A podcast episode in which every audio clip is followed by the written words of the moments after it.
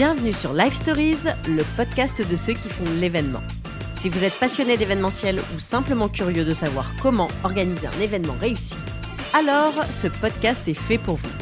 Je suis Agathe Samut, la fondatrice de Committee, et dans chaque épisode, je reçois des personnalités du monde de l'événementiel. Ensemble, nous décryptons les tendances, partageons des bonnes pratiques et des conseils d'experts. Avec Live Stories, vous allez découvrir des histoires inspirantes, des idées novatrices et des astuces pour réussir vos prochains événements. Bonne écoute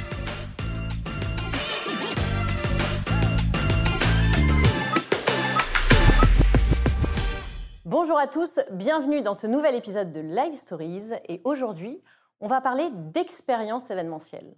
Alors lors d'un événement, j'accueille mon public et mes participants pendant un temps donné. Alors bien évidemment, j'ai des propos, j'ai des messages à leur partager, mais le plus important et la question que vous devez vous poser, c'est quelle expérience je vais leur faire vivre?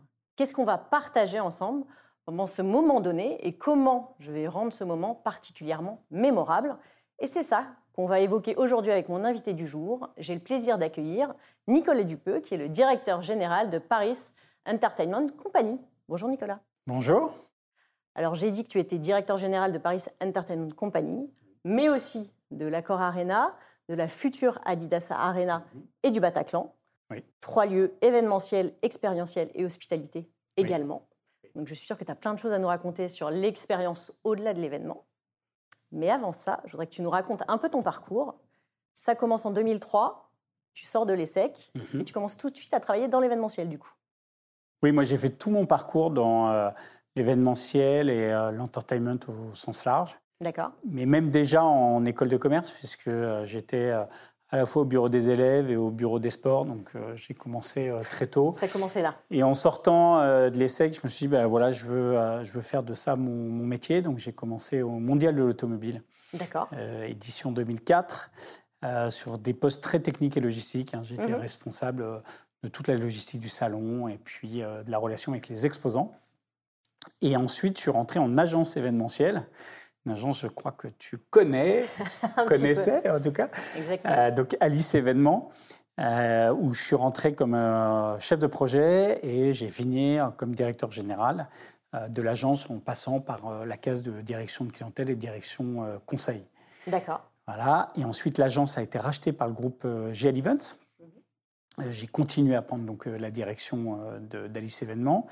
Et puis le groupe possédait deux autres agences, euh, Marketplace et puis Package Organisation. J'ai pris la direction de Package Organisation. Et à la demande après du, président de Events, j'ai euh, participé à la fusion en fait euh, des, trois agences qu'a donné, pardon, naissance à l'agence actuelle qui s'appelle Live by Events, dont j'ai pris la co-direction à l'époque. Voilà.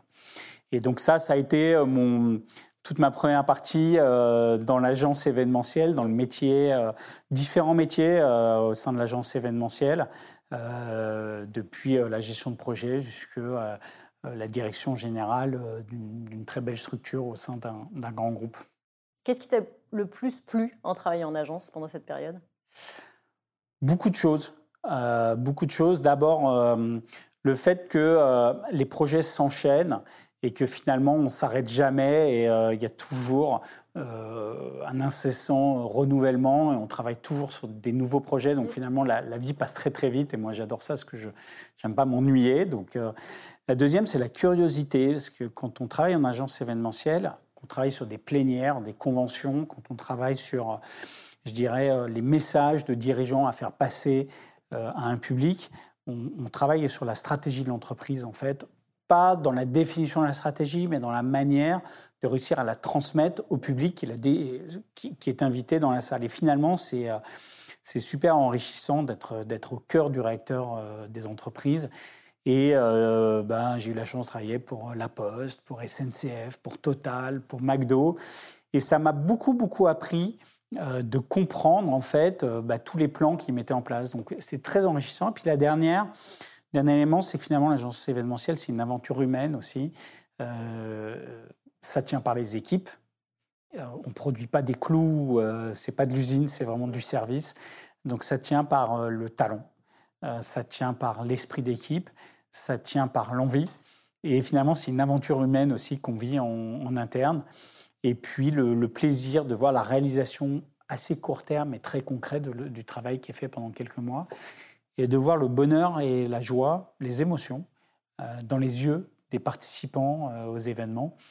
ça transmet toujours quelque chose de, très fort. Alors, il y a des fois des messages moins sympathiques, donc de voir la tristesse, peu, parce que souvent on fait de l'événementiel pour passer plutôt des, des messages positifs.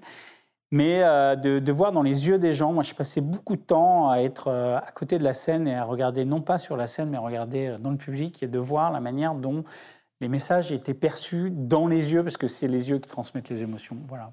Donc beaucoup de bonheur pendant toutes ces années. Très bien. Donc le côté étincelle, c'est peut-être ça qui t'a, pourquoi pas, donné envie d'aller chez Disney par la suite?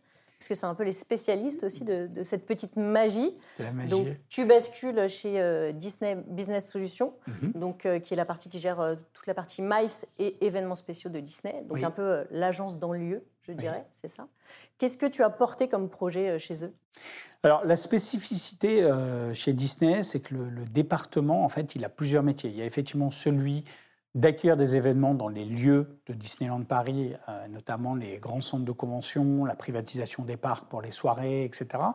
Ça, c'est un tiers de, l'activité. Mhm. Le deuxième tiers, c'est euh, une agence interne d'événements, puisqu'on conçoit, on produit euh, et on réalise tous les événements internes de Disney. Là, j'avais quasiment 50 personnes qui faisaient que ça. Hein. C'est plus de 200 événements par an en interne puisqu'il je rappelle qu'il y a, 15 000 collaborateurs chez Disney, donc euh, il y a beaucoup d'événements. Mhm. Et puis, troisième, euh, c'était, j'étais aussi en, charge du marché euh, du luxe, de la création, bah, justement, de quelle expérience on peut donner à la clientèle luxe. Et, et enfin, j'ai créé le marché du sport entertainment au sein de Disney. Donc voilà, je chapeautais un peu Rapidement, on dit, euh, moi je m'occupais de tout ce qui est pas toi quand tu viens en tant que famille dans le parc, tout le reste chez moi. Donc le B2B, les événements spéciaux, mhm. les nouveaux événements, la clientèle euh, luxe, mais aussi euh, voilà, les visites officielles, etc. Tout ça tombait dans mon département. C'est un peu plus de 200 personnes sur, sur ça. Et je pense que ce que j'ai apporté, c'est le regard client. Parce qu'en arrivant là, je suis passé de l'autre côté, en fait, dans le lieu qui accueille. Et finalement, la compréhension, c'est quoi l'enjeu d'un événement, c'est quoi l'enjeu d'une agence, c'est mm. quoi l'enjeu d'un client, euh, qu'est-ce qu'il attend d'un lieu, euh, pourquoi est-ce que euh, bah, de temps en temps, on a l'impression d'avoir une demande qui arrive très tardivement, et pourquoi ça arrive si tardivement? Bah, Parce que c'est comme ça, ça marche comme ça dans l'événementiel, il faut être dans la réactivité. Donc voilà, je pense que j'ai apporté ce regard client, je pense que j'ai apporté le regard créatif aussi. Euh, de l'agence. Et puis le fait de dire on n'est pas juste là en train d'accueillir dans des mètres carrés, mais on essaye d'accompagner nos clients euh, pour finalement être dans l'excellence euh, de, l'événement. Donc on arrive, on, sent hein, le, la pensée qui chemine pour arriver effectivement donc euh, chez, chez Accor Arena. Quand euh, est-ce que c'est eux qui sont venus te chercher parce qu'ils avaient ce projet de rendre le lieu plus expérientiel? Parce que c'était une période, c'était 2018, mm. euh, période post-attentat, période de rénovation des espaces, mm. ou, ou est-ce que c'est toi en, rejoignant le lieu qui a porté ces, changements et cette stratégie? Bah, c'est les deux. Comme ça, ça répond plus simplement à la question. Non, là, effectivement, tu l'as bien dit, euh, l'Accor Arena a eu de grandes vies. Moi, je dis souvent, c'est une jeune vieille ou une vieille jeune, puisque l'année prochaine, là, en 2024, on aura 40 ans, 1984. Et un des grands tournois de l'histoire, ça a été 2015 avec la rénovation. Donc en 2015, l'Arena été totalement rénovée. On se souvient des sièges rouges euh, du POPB. Le fameux euh, le fameux POPB avec ses sièges rouges qui, qui, en 2015, a été injecté 140 millions d'euros de travaux. Donc c'est quand même pas neutre pour remettre l'ARENA au standard. Et notamment créer euh, tout ce qu'on appelle euh, chez nous le B2B, c'est-à-dire euh, la stratégie marketing, commerciale, hospitalité, partenariale. Il se trouve que la, rénovation se finit à l'automne 2015 et quasiment quelques semaines après l'inauguration, on tombe dans les attentats en fait. Et finalement, ce projet d'un lieu très ouvert sur la ville, euh, devient obligé de se refermer sur le même pour des questions de sécurité. Euh, donc, une, architecture qui avait été prévue qui, du coup, doit muter, évoluer. Deuxièmement, des coûts qui explosent, notamment liés à la sécurité. Forcément aussi une tendance de fréquentation qui, qui pallie un peu euh, de cette situation. Et puis une culture commercial qui n'était pas, puisque ce n'était pas dans la stratégie mhm. précédente, qui n'était pas forcément l'ADN euh, de l'entreprise. Le tout dans le tout, 2016-2017 sont des années extrêmement difficiles économiquement. les choses sont là, mais les, résultats sont un peu moins là. Et moi, en 2018, il recherche donc un, directeur général. Donc j'ai été chassé, comme on dit, euh, sur ça et j'arrive euh, dans ce contexte euh, avec, moi, une vision assez claire au départ, qui est de dire on a un lieu qui est absolument magnifique, qui est un lieu qui est à la pointe de ce qui se fait pour l'accueil des shows, des spectacles, des événements mhm. sportifs. Mais on doit, faire, on, doit aller encore plus loin. Aller plus loin, et c'est la stratégie que j'ai portée dès le départ, c'est comment on transforme d'un lieu d'événement qui accueille des événements à un lieu de vie. Ça veut dire quoi? C'est d'un lieu où euh, finalement ben, tu viens voir un concert, à un lieu où euh, notre volonté et ce qu'on essaie de développer, c'est que tu viennes plus tôt, que tu restes plus tard et que tu vives une expérience plus grande, amplifiée et beaucoup plus forte. Euh, d'où la stratégie de lieu de vie, ce qu'ils disent aux États-Unis de district entertainment, c'est-à-dire on développe un maximum d'activités pour que ceux-là vivent de manière plus large dans la journée d'événements et en dehors des événements continuent à vivre. Et c'est la stratégie que j'ai portée quand je suis arrivé euh, et euh, qu'on euh, a mis en place en sortie de la pandémie, de la période Covid. On a finalement beaucoup profité de, de cette période-là parce que pour une fois, on avait malheureusement du temps. Et donc, on a développé toutes nos séquences de lieux de vie et d'expérience client. Et on les a déployées en sortie de Covid. Et chaque année, on ouvre une nouvelle activité. Par exemple, au début d'année, on a ouvert un playground de, basket, donc un terrain de 3-3 sur notre terrasse, qui est ouvert à tous les gens du quartier qui peuvent venir jouer. C'est notre stratégie de, d'acteurs du territoire. Mhm. Cet été, on a fait du cinéma de plein air. Euh, on a ouvert une activité de coworking. On a une patinoire aussi qui est ouverte. On a un restaurant, on a un bar. Et puis surtout, au mois de mars, on a ouvert une salle dans, la salle qui s'appelle Fantôme, qui est le plus grand lieu d'événements festifs à Paris, hein, 3500 personnes. L'idée étant de dire, tu parlais d'expérience, mm. je sors d'un concert, il est 23h, 23h, 23h30, et là, moi, j'ai toujours, on est en haut de la courbe de l'excitation émotionnelle. Pas envie de rentrer chez nous. Et là, on dit, il faut rentrer chez toi.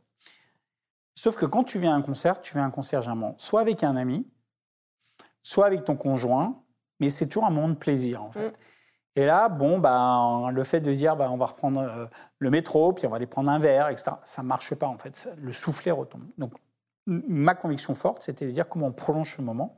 Et on a ouvert cette salle, collaboration avec Paris Society, l'idée étant de prolonger jusqu'à 5 heures du matin. Ou un peu avant, suivant l'âge. Donc finalement, tu as toute une myriade d'activités et c'est vraiment cette stratégie que j'ai portée à, mon arrivée, que j'ai déployée, c'est comment l'accord Arena se transforme de, de, lieu d'événement, et c'est notre cœur de business, hein. c'est là-dessus qu'on fait notre activité, mais comment on vient développer tout autour en fait un écosystème d'activités qui fait que tu vas venir, bah, demain midi, tu vas venir déjeuner chez nous, alors qu'il n'y a pas d'événement le soir. Et puis après-demain, tu vas venir prendre un verre, puis tu vas jouer au basket, voir du cinéma. Voilà, ça devient un lieu de destination en fait. D'accord. Et du coup, là, on, parle plutôt de l'expérience côté grand public. Mhm. Est-ce que ça a un impact euh, sur le côté MICE, donc l'accueil des événements euh, professionnels que vous faites euh, sur, la, sur le lieu? Alors, on a aujourd'hui beaucoup amplifié l'expérience grand public. On a amplifié ce qu'on appelle chez nous l'expérience B2B, les B2B étant plutôt les hospitalités et les partenaires. OK. Euh, notre vision étant de dire euh, l'hospitalité doit changer. Là, vous avez, une loge un peu basique. Aujourd'hui, nous, on crée des lieux d'expérience. On a ouvert notamment un appartement qui s'appelle l'appartement Vucène. On reprend tous les codes de l'architecture de l'appartement haussmanien. Parquet en point de gris, cheminée, euh, terrasse qui donne sur la salle. On a ouvert un bar caché. On a des, loges expérientielles avec Spotify, Instagram. On travaille là-dessus. Il faut que tu viennes voir ça. Et sur la partie MICE, on, a aujourd'hui plutôt restreint vers les très gros événements chez nous, parce qu'on a une programmation assez dense, hein, on fait 140 euh, événements par an. Ce qui fait qu'avec les journées de montage démontage, on est quasiment, la salle est utilisée 220 jours par an. Sur 300, puisque l'été, on est fermé en maintenance. Donc, on est quand même un planning assez chargé. Et finalement, on se consacre quasi exclusivement à des très grands événements corporels, donc des très grosses conventions, ou des événements d'envergure type euh, la BPI, euh, où on a fait également un, très grand, un, grand défilé de mode pour Nike l'année dernière. Et ce qu'on met au service euh, des clients MICE, c'est justement notre capacité à savoir à rassembler dans une salle, en fait, mmh. beaucoup de monde pour faire qu'on appelle vulgairement une grande messe, en fait. et, mais on travaille avec nos clients. Souvent, nos clients viennent chez nous parce que ça fait sens. Et c'est là, et moi, ça a été aussi une stratégie que j'avais portée chez Disney, c'est que le contenu doit aller avec le contenant. Et donc aujourd'hui, quand euh, nos clients viennent euh, chez nous, nos clients corporate ou agences viennent chez nous, c'est parce qu'il y a un sens. Soit elles veulent, soit parce qu'elles sont partenaires, par exemple, des Jeux Olympiques, mmh. et on sera un des lieux clés des Jeux Olympiques. Et donc, ça fait sens de venir faire son événement et de transmettre sa stratégie à ses collaborateurs au sein d'un lieu olympique, mhm. soit c'est parce que c'est un partenaire de la salle et donc ça fait sens aussi ce qui vient expliquer euh, pourquoi, je prends par exemple Optique 2000, qui est partenaire chez nous. Euh, voilà, ils viennent expliquer pourquoi ils sont partenaires chez nous, qu'est-ce qu'ils y trouvent, comment ils l'utilisent et du coup pourquoi ça fait sens de rassembler tout leur réseau de franchisés chez nous. Donc on essaye toujours, et on, je dirais pas on choisit, mais comme on accueille peu d'événements, euh, on privilégie plutôt les clients avec lesquels on a une histoire et, pour eux c'est plus logique aussi. Quoi. Oui. Bah, ce qu'on voit, c'est que cette euh, stratégie expérientielle, tout ce renouveau, donc euh, depuis quelques années à la Cor Arena, est plutôt fonctionnement plutôt validé, puisque là, donc, la presse a parlé du fait que c'est devenu la deuxième arena mondiale après le Madison Square Garden. Qu'est-ce que ça veut dire pour vous? Bah, ça veut dire beaucoup en fait, hein, parce que euh, deuxième aréna mondiale, euh, quand on connaît la puissance euh, du sport entertainment aux États-Unis, dans tous les pays anglo-saxons, l'Asie, le Moyen-Orient, dire que Paris et l'accord Arena, on est classé numéro 2 en termes de fréquentation. Hein, le classement est basé sur la fréquentation. ça prouve un qu'on a les plus beaux shows, deux que les spectateurs viennent. Et puis trois, que finalement notre marque est très attractive. On a beaucoup travaillé sur la marque depuis quelques années. C'est aussi un des enseignements très forts que j'ai eu euh, chez Disney, c'est que la marque est au cœur de tout. C'est-à-dire que la marque véhicule des valeurs, la marque véhicule un positionnement. Et aujourd'hui, on est très attractif parce que notre marque est très forte. Et donc un classement comme ça, ben, ça vient, euh, je dirais, célébrer euh, à la fois la stratégie, puis aussi le travail des équipes. Mmh parce que euh, euh, on n'accueille pas les plus beaux shows si on plante les plus beaux shows. Donc euh, voilà, nous, on n'a jamais eu de soucis majeurs.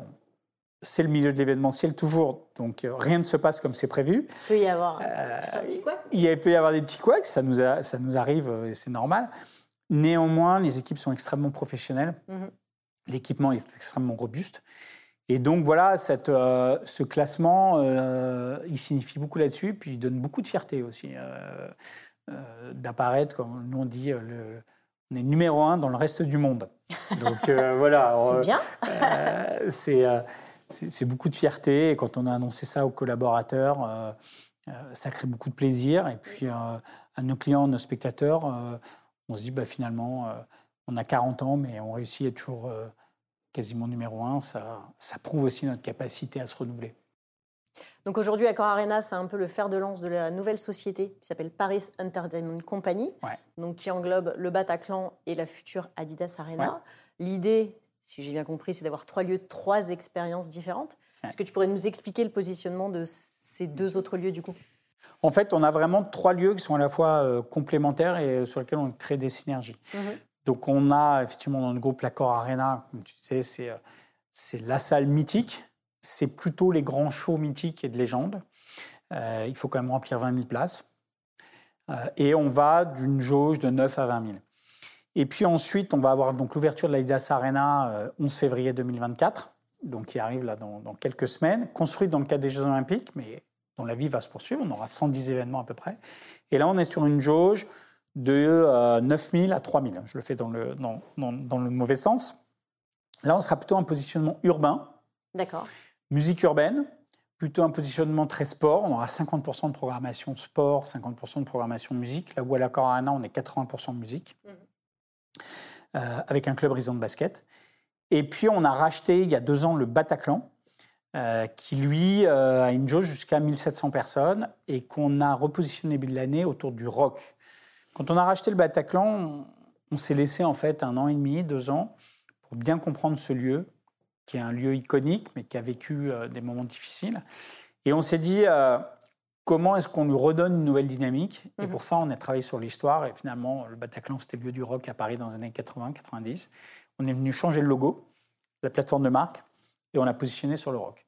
Preuve en est, euh, c'est que samedi soir, on avait Green Day euh, au Bataclan, Green Day, qui va venir à l'Accor Arena euh, à l'été 2024, donc qui est capable de faire 15 000 personnes à l'Accor Arena. On avait 1700 privilégiés. Euh, et le chanteur de Green Day d'ailleurs dit que c'était sa plus belle salle de spectacle. Donc on l'a repositionné sur le rock. Et finalement, aujourd'hui, on arrive à quoi? On arrive à un, Bataclan sur le rock, une Adidas Arena sur le sport et les musiques urbaines, et un Accor Arena sur plutôt les légendes et les grands sports indoor. Et avec cet ensemble-là, on a trois jauges différentes et complémentaires, trois positionnements très forts et trois marques euh, également identitaires. Et une fois qu'on a posé ça, on s'est dit, bah, du coup, on doit venir structurer en fait notre entreprise comme un groupe.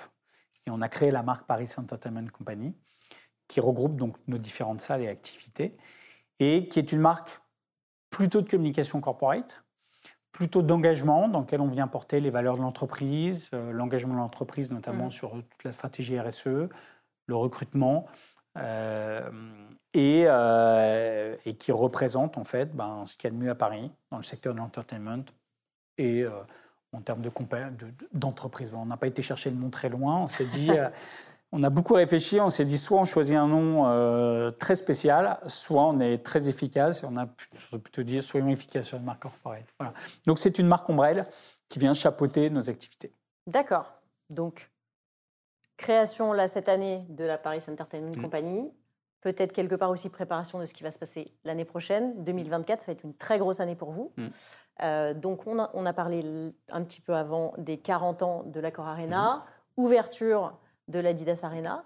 Tout ça, c'est des sites qui vont être impliqués dans Paris 2024. Oui. Qu'est-ce qui va se passer dans, par rapport au JO Alors, Tu le disais, effectivement, 2024, très grosse année. Hein. Euh, février 2024, 40 ans de l'Accor Arena. 84 2024. Euh, c'est quand même un, temps fort dans une histoire. Ouverture de l'Adidas Arena, deuxième temps fort. Et puis, effectivement, la venue à Paris des Jeux Olympiques et Paralympiques, dans lequel ces deux sites seront des sites majeurs. Oui puisque à l'Accor Arena, alors on dit dans le, dans le jargon euh, olympien, on dit Bercy et Chapelle, hein, puisqu'on ne peut pas garder les namings de, de, nos bâtiments. Donc à Bercy, on accueillera les épreuves de gymnastique et puis les phases finales de basket. Et à la Dias Arena, on accueillera le badminton et la gymnastique rythmique euh, synchronisée, la GRS. Donc des, grands sports, plus, mhm. les Paralympiques. On attend un million de spectateurs à peu près sur nos, sur nos deux sites euh, dans le cadre euh, des Jeux olympiques et paralympiques. Et puis surtout, ce qui fait la, grande spécificité, c'est qu'on a signé avec le comité olympique un contrat de production déléguée euh, des épreuves qui se déroulent dans nos deux sites. Ça veut dire quoi? Ça veut dire qu'en fait, on va s'occuper de toute l'organisation des JO qui se déroulent à Bercy comme à la Chapelle. L'accueil, la sécurité, la restauration, euh, le nettoyage, la régie technique, les aménagements intérieurs, euh, la gestion des volontaires, gestion de la presse, tout, sauf la partie sportive qui est gérée par les fédérations internationales, pas ce qu'on appelle le field of play, mais tout le reste, euh, depuis la gestion des spectateurs, aussi bien en billetterie, sécurité, jusque le médical, et puis surtout euh, tous les backstage et euh, le back of the house, comme on appelle ça, avec euh, toutes les structures qui vont être installées pour la technique, pour le broadcast, etc., sont gérés par mes équipes. J'ai une équipe à peu près de 25 personnes mhm. qui ont été recrutées pour les JO et on fait ça dans nos deux sites.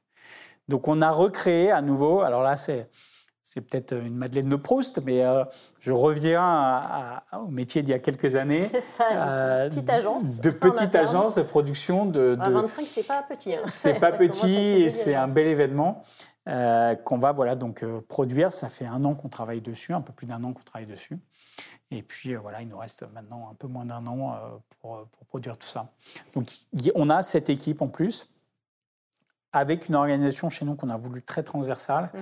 c'est-à-dire pas simplement de faire une, une équipe standalone, mais au contraire de mettre aussi à disposition les expertises et les savoir-faire des équipes qui accueillent tous les jours les plus grands événements. Donc on, crée beaucoup, on travaille beaucoup en, synergie de manière transversale dans l'entreprise. Oui, parce que toute l'équipe qui est plutôt sur la partie concert pendant la période d'exploitation des jeux, bah, ça va plus forcément être euh, utilisé au niveau des espaces. Donc, du coup, ça va être. Euh, oui, alors, du coup, bah, euh, c'est toute la réflexion en termes de ressources humaines qu'on a mm. aujourd'hui. parce que quand bien même, généralement, nos équipes prennent plutôt leur congé l'été, parce qu'on est l'été, on est en maintenance, donc on est fermé. Là, néanmoins, on va fermer le 25 juin, on va réouvrir le mi-septembre, donc il y a quand même une période assez large, quasiment trois mois. Mhm.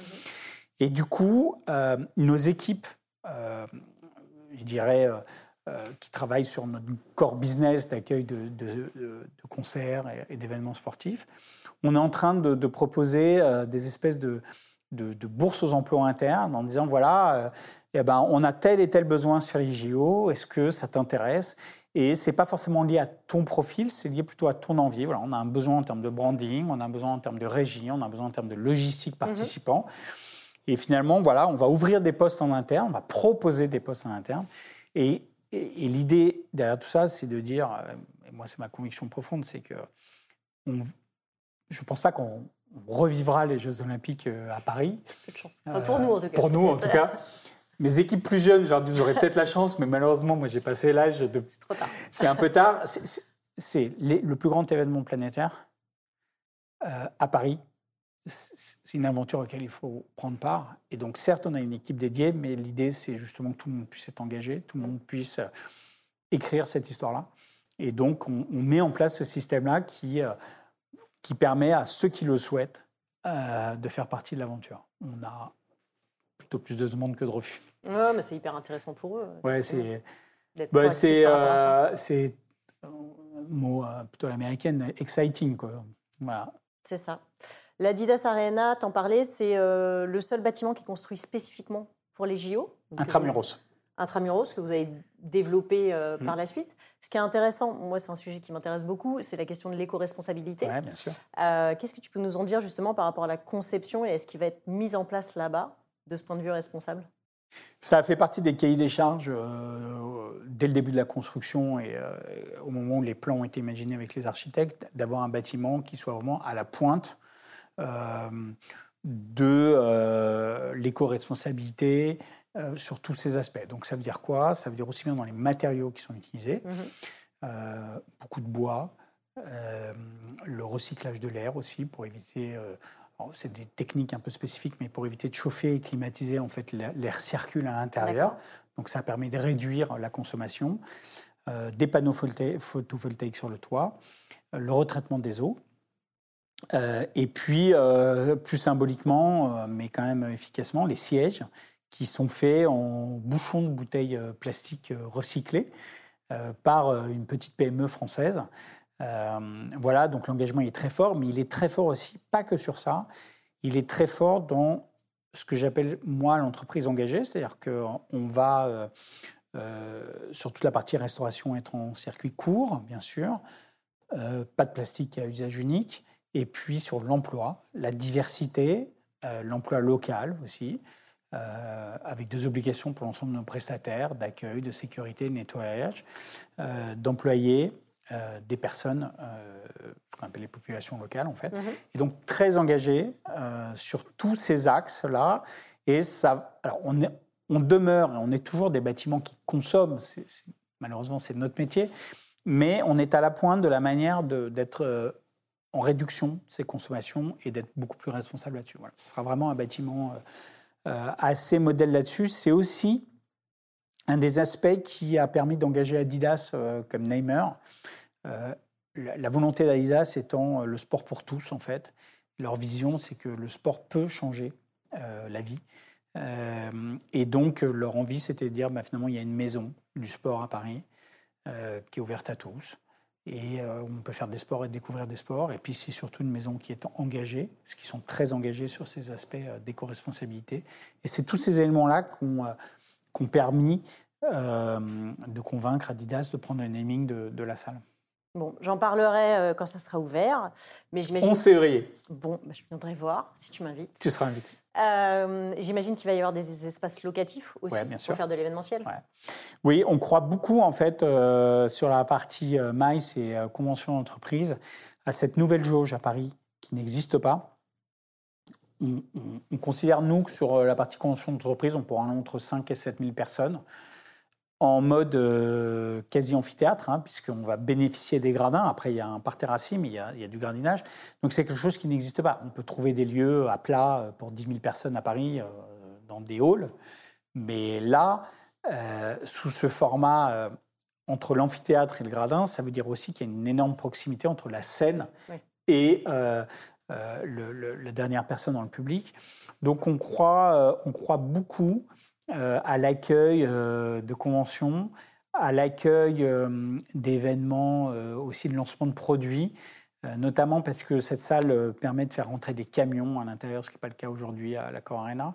Donc pour des lancements de voitures notamment, pour des grands shows, on y croit beaucoup. Et puis, ça aussi, c'est une autre casquette de ma vie antérieure. la nouveauté attire toujours. et les annonceurs et euh, les agences aussi. Hein. Toujours important d'être dans les nouveaux lieux. Surtout quand en plus ils sont à la pointe et de la technologie et de l'éco-responsabilité. On coche beaucoup de cases. Euh, donc on, espère, on croit, et je, pour avoir discuté, euh, parce que j'ai encore quelques contacts quand même dans le secteur, je, crois qu'on sera un lieu dans lequel il y aura beaucoup d'événements corporate, en tout cas beaucoup plus qu'à la Arena. Il y a des chances que ça, donne envie un petit peu de se dire de venir voir ce qui se passe. Bon, du coup, qu'est-ce que tu te dis quand tu penses à 2024 aujourd'hui? Qu'est-ce qui va se passer pour vous? Comment ça va continuer à évoluer? Bah, c'est 2024, euh, c'est une espèce de, de, point d'orgue en fait euh, de, tout ce qu'on réalise maintenant depuis quelques années, mmh. parce que la Paris Entertainment Company, elle va avoir euh, son dernier bébé naître euh, aujourd'hui, euh, on est dans les derniers kilomètres des aménagements, mais c'est pas la même chose. Là, ça va naître le 11 février. Ça y est, on va ouvrir une autre salle, pas n'importe quelle salle, la deuxième salle à Paris.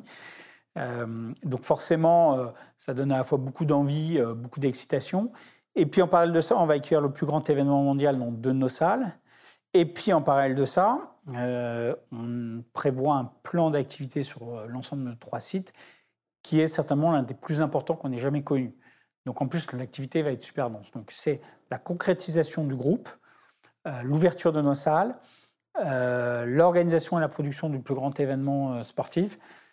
On ne va pas s'ennuyer quoi. Quand on réfléchit à 2024, ça. On, on, réfléchit à une année dense, intense, mais surtout mémorable, je crois. Surtout mémorable. Et puis, parce que c'est mon rôle de chef d'entreprise, on réfléchit déjà au post 24. Qu'est-ce qu'on va faire où va-t-on aller? Quelle sera notre, notre feuille de route? Mm. euh, Parce qu'il n'y a rien de pire que euh, d'attendre la fin d'un événement majeur en disant qu'est-ce que je vais faire? Là, c'est fini quoi. C'est aussi ça, je crois, un des atouts de, l'événementiel et de la vie d'agence événementielle, c'est que quand on a fini un événement, on recommençait direct à notre événement, voire on travaillait sur plusieurs événements en parallèle. Ben là, c'est un peu pareil. En fait, je, je, suis en train de travailler sur mes événements court terme, mais à un an. Et mm. puis je réfléchis déjà à moyen et long terme sur euh, où sera le groupe en 2025-2028. Euh, Plein de belles choses à venir. Plein de belles choses à venir. L'occasion de revenir. Exactement. Je te réinviterai. Euh, j'aime bien finir notre entretien par des petites questions personnelles. Donc je vais me permettre, puisqu'on se connaît un petit peu. ce qui m'intéresserait déjà, c'est que tu as la chance de travailler à l'Accor Arena. Est-ce que tu vas avoir des concerts régulièrement? Et si oui, c'est lequel qui t'a le plus marqué dernièrement? Je dois à peu près faire euh, un peu moins aujourd'hui qu'on a le groupe, mais néanmoins, je fais entre 70 et 80% des événements euh, que l'on accueille chez nous. Euh, pas forcément jusqu'au bout, mais en tout cas, à minima jusqu'au début des shows. Donc, je ne regarde pas les concerts jusqu'au bout, mais j'ai quasiment vu tous les concerts et tous des bouts de, de concerts. Et euh, ta question, elle m'est souvent posée, elle est extrêmement difficile à répondre, parce qu'à chaque événement, on vit quelque chose de différent, en fait. Il se passe toujours quelque chose. C'est vraiment un truc de dingue, en fait. C'est voilà, à chaque événement, euh, ben, on découvre. Alors d'abord, moi, je découvre des artistes. Hein. je découvre des courants musicaux aussi, qui ne sont pas forcément les miens, mais quand je vois 15 000 personnes comme des dingues sur certains concerts, moi, je me dis, tiens, il faut quand même... je vais peut-être aller passer une tête. Il faut être un peu curieux aussi. Donc voilà, j'ai plein de temps forts. Je crois que mon plus grand temps fort, euh, il remonte un peu, mais en tout cas, c'est celui qui m'a le plus marqué, c'est quand on a accueilli YouTube. Euh, je venais d'arriver, c'était en septembre 2018. Euh, c'était un, temps fort à plusieurs égards. Le premier, moi j'adore YouTube.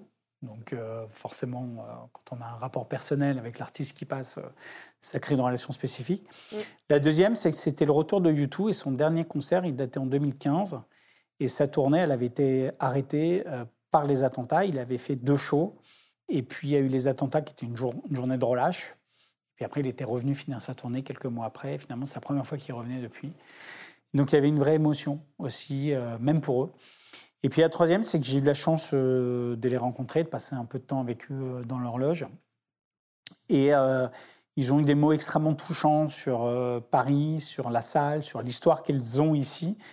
Euh, et quand on a la chance de partager ce moment-là avec un groupe qu'on adore, euh, dans le contexte que j'ai expliqué, mm. euh, c'est clair que c'est marquant. Quoi.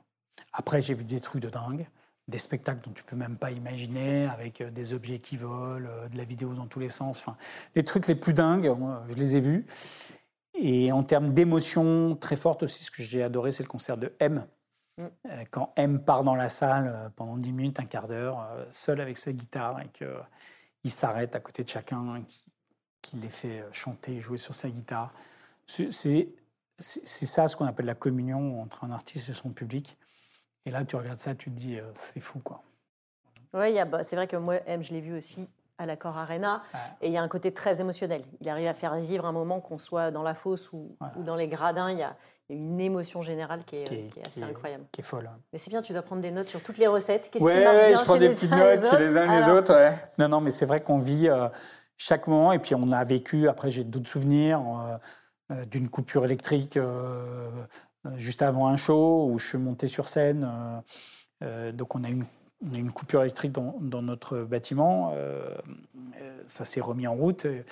Et là, le, le producteur m'a dit pas de souci pour le groupe. Par contre, il faut juste expliquer que si ça revient, il ne faut pas évacuer la salle, c'est pas grave. Je dis, bah parfait, machin. Et là, il me tend le micro, il me dit, tiens, c'est pour toi. cadeau. Et là, cadeau. Et donc, bah, tu vois euh, un mec comme moi qui ressemble pas du tout à un chanteur, quoi, avec sa veste. c'est pas toi qui attendent à la Sa veste et sa chemise. J'avais une chemise ce jour-là qui monte sur scène. Et là, j'ai vu à peu près 15 000, euh, enfin, j'ai vu, il y avait 15 000 personnes dans la salle. C'était euh, autant de mitraillettes dans les yeux, parce qu'ils se sont dit, euh, ce mec va annuler, va annoncer l'annulation. C'est ça. Ils vont nous demander de sortir et on va pas être content. Et donc j'ai commencé par dire effectivement qu'on avait eu un souci technique, ah, bon, bronca, oui, etc. Mais que c'était résolu, que le show allait pouvoir reprendre. Et là, les yeux durs sont transformés en bonheur. Et je crois que j'étais le meilleur ami de 15 000 personnes. Voilà, donc j'ai fait ma scène de Bercy une fois, ça m'est arrivé, euh, ça m'est arrivé une fois. C'est bien, une fois dans une vie. Une fois dans sa vie, et je dois dire que c'est quand même assez impressionnant d'être au cœur du chaudron. C'est assez impressionnant. Euh, voilà, on comprend, euh, on comprend finalement cette, ce que vivent ces artistes et, l'énergie que leur transmettent les spectateurs. Quoi. Oui, normalement, on est plutôt dans les loges. Derrière, on est ça nous va bien. Là, c'est un peu différent. Du coup, tu parlais du YouTube. Donc, j'aimerais avoir ton avis sur la fameuse sphère qu'on a vue un peu partout, euh, qui est sortie à Vegas il y a peu de temps. Qu'est-ce que tu en as pensé de ça? Plein de choses. Euh, c'est une révolution euh, dans la manière de, faire du, le spectacle, de par sa taille, mais surtout par la vidéo. Hein. C'est-à-dire qu'en fait, tu es immergé complètement dans euh, le spectacle, en fait. Mm. Euh, et euh, c'est là où la puissance des images, avec la puissance d'un show du tout, prend, prend je dirais, toute son ampleur. J'ai vu les images, puis j'ai des amis qui ont été, qui m'ont raconté, c'est complètement dingue. C'est complètement dingue. Euh, T'es vraiment, t'en prends plein la gueule, quoi, globalement. néanmoins, quand j'entends que ça va révolutionner le secteur, euh, je n'y crois pas. Euh, pourquoi? Parce que, un, ça coûte 2 milliards d'euros. Ça fait déjà un petit frein à l'entrée? Ça fait quand même une petite barrière financière. Deux, euh, tu ne peux pas faire une tournée d'artistes. Hein. Une tournée d'artistes, un concert, ça monte le matin, ça joue le soir, ça démonte dans la soirée. Euh, sur des kits qui tournent. Là, euh, YouTube a travaillé pendant des mois leur contenu vidéo. Et c'est des contenus spécifiques, en fait. Donc, ils ne sont pas utilisables ailleurs. Donc, ça veut dire que chaque artiste qui y va doit développer ces contenus-là. Donc, ça ne fonctionne que si tu fais une résidence. Et pour faire des résidences, il faut être dans un lieu qui est capable d'accueillir une résidence, qui est le meilleur lieu que Vegas pour ça. La résidence de Céline Dion, enfin, tous mm. les grands artistes font leur résidence là-bas. Donc, pour moi, c'est une révolution, mais ça ne va pas révolutionner notre métier, parce que notre métier, ça reste quand même des lieux dans lesquels les tournées peuvent tourner dans le monde entier. Voilà. Et puis après, on peut se poser une petite question aussi sur l'empreinte. On parle beaucoup de ça, environnementale. Je rappelle que ça consomme autant que la ville de Valenciennes, quand même ça fait beaucoup. Voilà, donc ça va très bien à Vegas. C'est parfait dans le panorama de Vegas, euh, euh, de l'entertainment euh, de Las Vegas.